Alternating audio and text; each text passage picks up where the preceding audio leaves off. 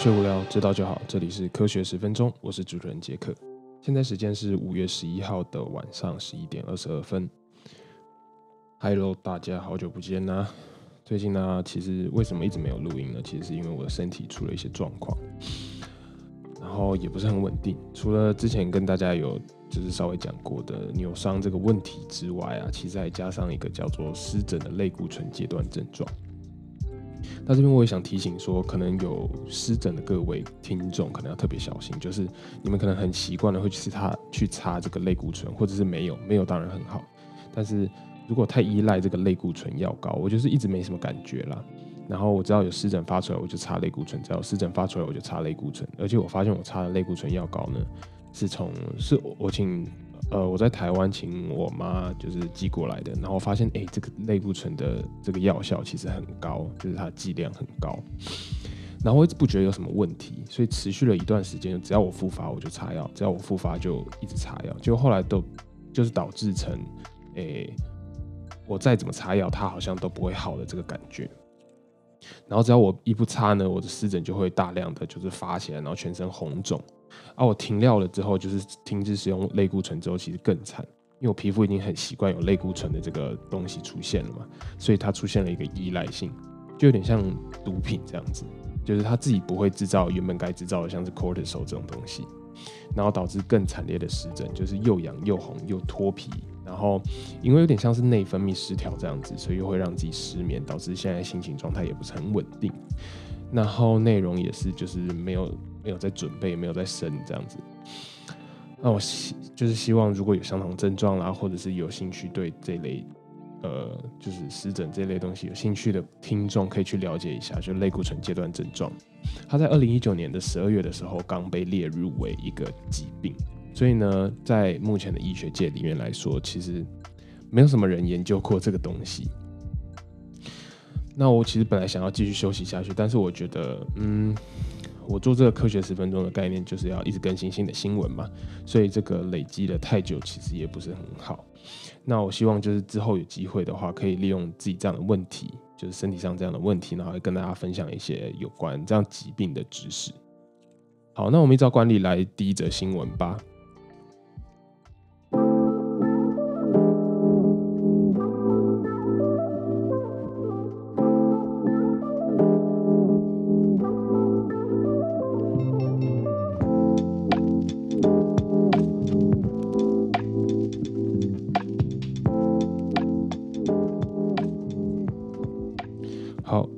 新闻呢，就是新冠病毒的幸存者其实会有更大的健康疑疑虑。Washington University School of Medicine St. Louis 发现说，就算是那些只有轻微症状的 COVID 患者，因为 coronavirus 感染，让他们就是身体其他出现问题的机会呃上升不少，然后甚至是死亡率也上升不少，尤其是在呃患者康复后的六个月内，更有可能出现各式各样的健康的问题。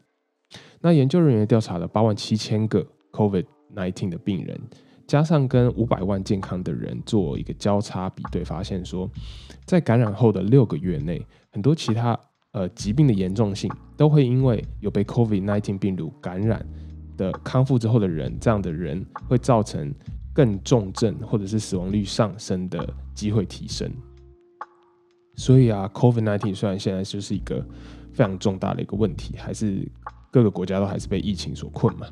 但是其实就算康复之后的人，其实还有很多并发症啦，或者是健康问题，就是更会因为感染过后的身体整个弱化之后，进而影响就是病人，然后进而影响全世界的病人，没有人就是没有一种人种是特殊可以避免的。那我们不只要关心 COVID 本身其实造成的身体危害，现在这个报告呢显示说，我们更需要去照顾那些曾经被感染过的患者，更需要去密切追踪他们的身体状况，哪怕就是有些人康复了之后就会出现很严重的副作用，像是心律不整啊、呼吸困难或者是掉发跟心理疾病的这个情况。那具体来说会增加多少的风险呢？其实。他们有大概就是有用模型算出来，大约是呃六十 percent 才能讲英文，大概是六十 percent，然后相较于正常的健康人，所以呢六十 percent 基本上是两个 COVID 患者就一个会有就是死亡的风险会上升这样子，所以是非常严重的一件事情。而且其实它并不是因为 COVID-19 病毒的本身，而是病毒感染过后的身体机制造成的这个弱化而造成的这个死亡风险上升。一千个感染患者中啊，其中有八个会是因为有并发症而死亡，并不是因为 COVID。那如果是严重感染 COVID 的患者的话呢，就是都是重症的病人的话，这个数字就会上升到二十九、三十个人。那还有一件被遗忘的事情，就是这些病人死亡虽然是间接的，就是因为间接的并发症，而不是因为直接感染了 COVID，但是这些死亡的案例，很多的死亡案例在一些国家里面是没有被列入呃。就是跟 COVID 相关的死亡有关，所以没有被记录或者是没有被重视，直到现在这个报告出现。所以啊，我们现在看到其实因为 COVID 而不幸死亡的数字，要比我们想象的多很多。因为很多人其实是因为并发症。那为了要进一步研究 COVID 并发症到底有多严重，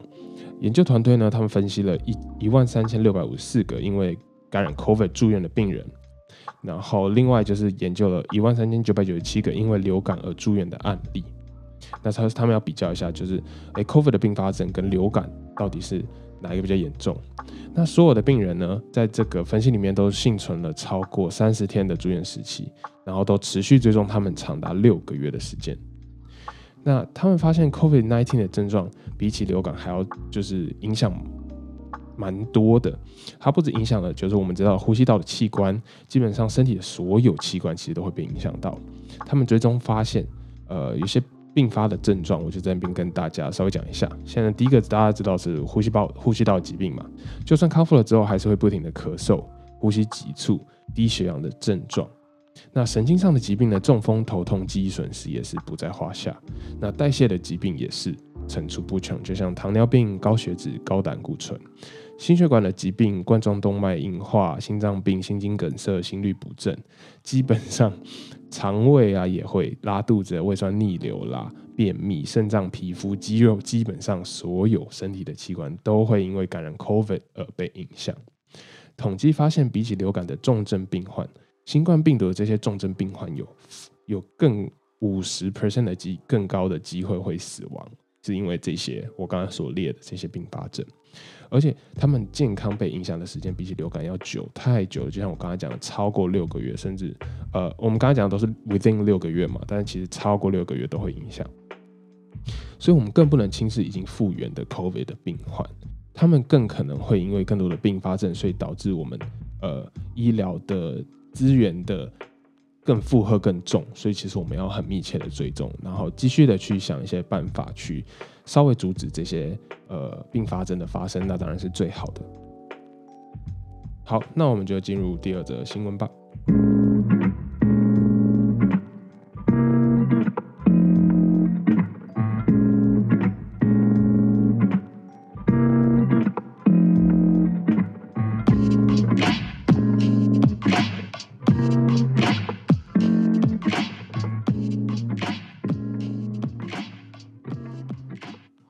第二则新闻呢，我们来介绍车诺比案件。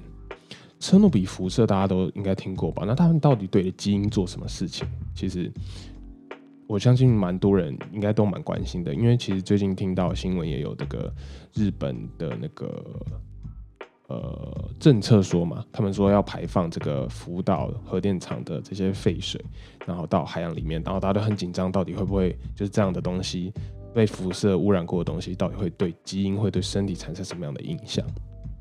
那现在的基因工程跟基因编辑工具的进这个进步啊，让科学家不仅想说，之前车诺比核灾的幸存者，他们的基因到底有没有就是造成什么样的重大改变、重大突变？那他们觉得可以，如果了解到这些的话，可以帮助我们更了解核辐射到底对于人体啦，或者是对于不止这一代、下一代、下下一代造成什么样的影响？那我之前看这个 YouTube 的电影影集介绍影片的时候啦，就看到有人去介绍这现在应该算是蛮红的，在 Netflix 上面，诶，是 Netflix 还是 HBO？嗯，有一个蛮红的，就是 Chernobyl 这个影集。但在影集里面，其实它有有稍微有点夸饰，然后它演出很多很可怕、很惨烈的这个情况。当时在车诺比核灾爆炸之后的这个情况，同时呢，也请来了当地当时有在工作的护士，叙述当下的情况。那当然就是像我刚才讲的影集，就是呃增添了很多戏剧上的效果，所以会让呃就是病人这个皮肤脱落、严重烧伤，或者是整个就是很痛，然后狂叫这样子。那其实这个护士有当下有说到，其实很多人并没有就是那么严重的外伤，可是就是呃他们过了不久之后是真的就是死亡了，是因为这个辐射都已经呃破坏了他们人体。DNA 啦，或者是整个代谢系统之类的，那有很多就是像是这样的健康疾病的问题，然后癌症也是有在这个影集里面有提到。那 ion 呃 ionizing radiation 就是 as known as a carcinogen，这个我不太会 翻译，它就像是呃核子辐射这个东西啦，它其实是一个致癌的一个污染的物质。那在一九八六年的车诺比造成全世界的恐慌。两个研究团队，他们分别就是现在的研究团队，分别利用最新的基因工程技术去调查核辐射对基因到底做了什么改变。但很惊讶的，其实是一个团队并没有发现到铺路在核辐射下的病人有什么基因的改变，所以他们就是找到了一些呃呃当下幸存者，在在附近工作啦，或者是有被核辐射污染的人，他们发现，哎，他们的基因好像没有什么样的改变，或是对下一代好像没有什么显显著的影响。但是另外一个团队呢，就发现到小孩子接触到这个核辐射之后，他们长大出现甲状腺癌肿瘤的机会大大的提升。那在三十五周年车诺比事件这个爆发三十五周年这一年呢，不好意思，科学家决定利用 DNA 定序的科技去来分析辐射对基因的影响。所以上百万人呢，因为车诺比核电厂的爆炸，当时就是暴露在了这个核辐射中。第一个团队分析，暴露在核辐射，他们的家长会不会对后代产生影响？所以他们找来大概一百三十个，在一九八七年到二零零二年诞生的小孩，还有他们就是接受到核辐射的教呃父母做调查。其中一对父母更是直接就是在爆炸现场帮忙清理残骸的人。研究人员调查他们后代基因就是有没有突变的这个情况，其实就是还蛮惊讶的，就是结果显示并没有什么显著的突变。那不管是在年轻人，或者是对那个父母来说，都没有很显著的突变，所以核辐射对于后代子孙的影响其实是有限的，并不会说呃产生很 夸张的什么畸形儿，或者是就是生不出小孩就死掉了之类的。研究人员更进一步推导呃推论说，福岛核灾所造成这个后代子孙的影响会比车诺比要来的低，因为当下车诺比其实是没有做任何的防护呃的措施，或者是也没有。那个时候，一九八多少年的时候嘛，一九八零年左右，他们其实也没有那么完善的这个核辐射的这个防护，或者是他们的这个呃建筑物有就是加厚之类的，所以呃科学家他们就是反过来推论，福岛核灾其实造成的后后代子孙的影响，其实会比切诺比真的要来的低很低啦。那第二个研究团队呢？他们利用就是 next generation sequencing 次世代测序的方式，将三百五十九个因为接受核辐射出呃核辐射出现甲状腺癌的患者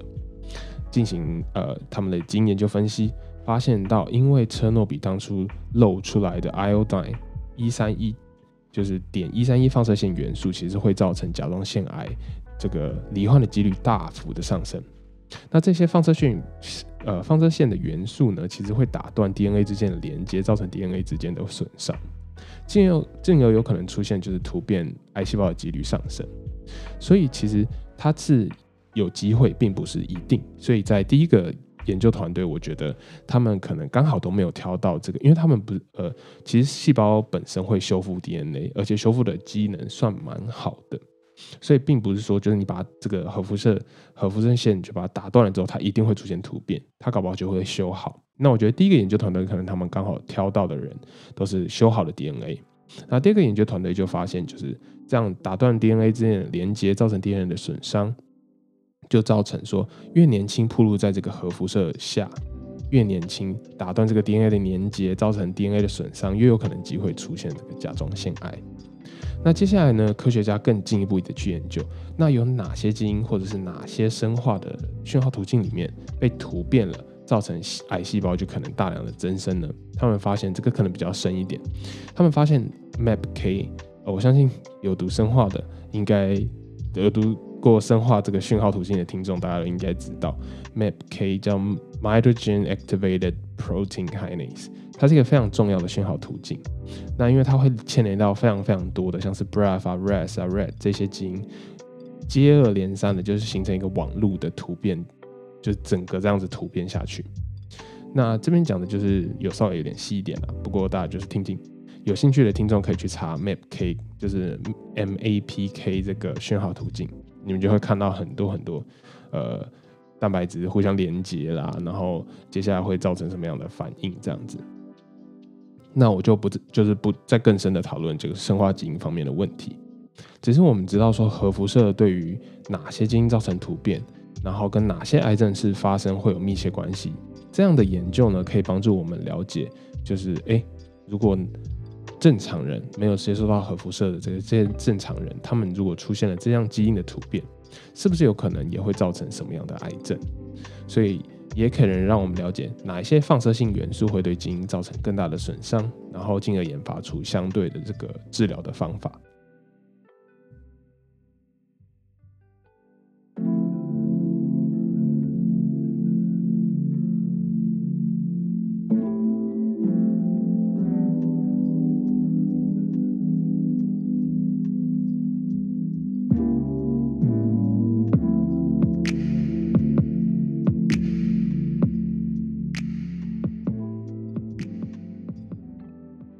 第三则新闻呢，比较像是心理学，然后有趣一点的，就是冷战有用吗？不是那个什么苏联跟美军的那个冷战哦，也不是古巴冷战，就是呃，在 relationship 之中的冷战有没有用？刚刚那两则新闻其实又有点蛮沉重的啦。那不管你现在有没有另外一半，或者是以前有，或者是未来有，你可以想象说你们就是一定会吵架，那不一定是另外一半，家庭成员中也会嘛。不管是其中一方忘了洗碗啊，或者是在朋友的面前没有给你面子，跟朋友也会面对冲突啦，面对争吵一定会少不了。很多人吵架就会拒绝跟另外一半讲话，拒绝跟另外一半沟通，然后就实行一个叫 silent treatment，就是很沉默的治疗，把对方当空气，或者是哦嗯这样子敷衍对方，或是直接拒绝跟对方的任何交流。那这样子真的有效吗？心理学家就有觉得，嗯，好像蛮有趣的。我们来探讨一下。沟通专家说，如果你只是为了要表表达就是你很难受的心情，你并没有要对这个事这个事实做什么实质的改变，或者是在这个关系中做一个退让沟通，那冷战对你来说有用。通常冷战呢会让另外一方去注更注意到那个冷战那一方的心情，那就是因为这样更亲近的人。所以在他们敷衍你的时候，你会感受到更强烈。不过呢，你除了要让对方就是注意到你的感受之外，你可能会有更多的挫折。你的另外一半有可能会有很多的问题想要问你，但是你就是没有办法知道，或者是因为你没有办法，你没有跟他讲话，所以他没有办法知道他们哪里做错了，或者是没有办法 fix this。那这种事情呢，可能发生在男生，也会发生在女生身上，并没有说哪一方更会冷战。呃，冷战没有办法解决就是问题，或者是修补情感中的这个裂痕，只会造成更多的冲突。那虽然说说的是没错，就是时间过后大家都会回归正常，也没有人冷战可以冷战好几十年这种，也是有的，但是极少。但是为什么要就是让自己去跟对方有这段这么难受的时间呢？研究发现说，通常越长跟另外一半冷战的那个人啊，他的自信跟自尊都比主动提出问题来讨论的那一方还要低。通常先开始冷战的那个人呢，对于另外一半的满意度啦，跟对于另外一半的控制欲啦，也都比较低。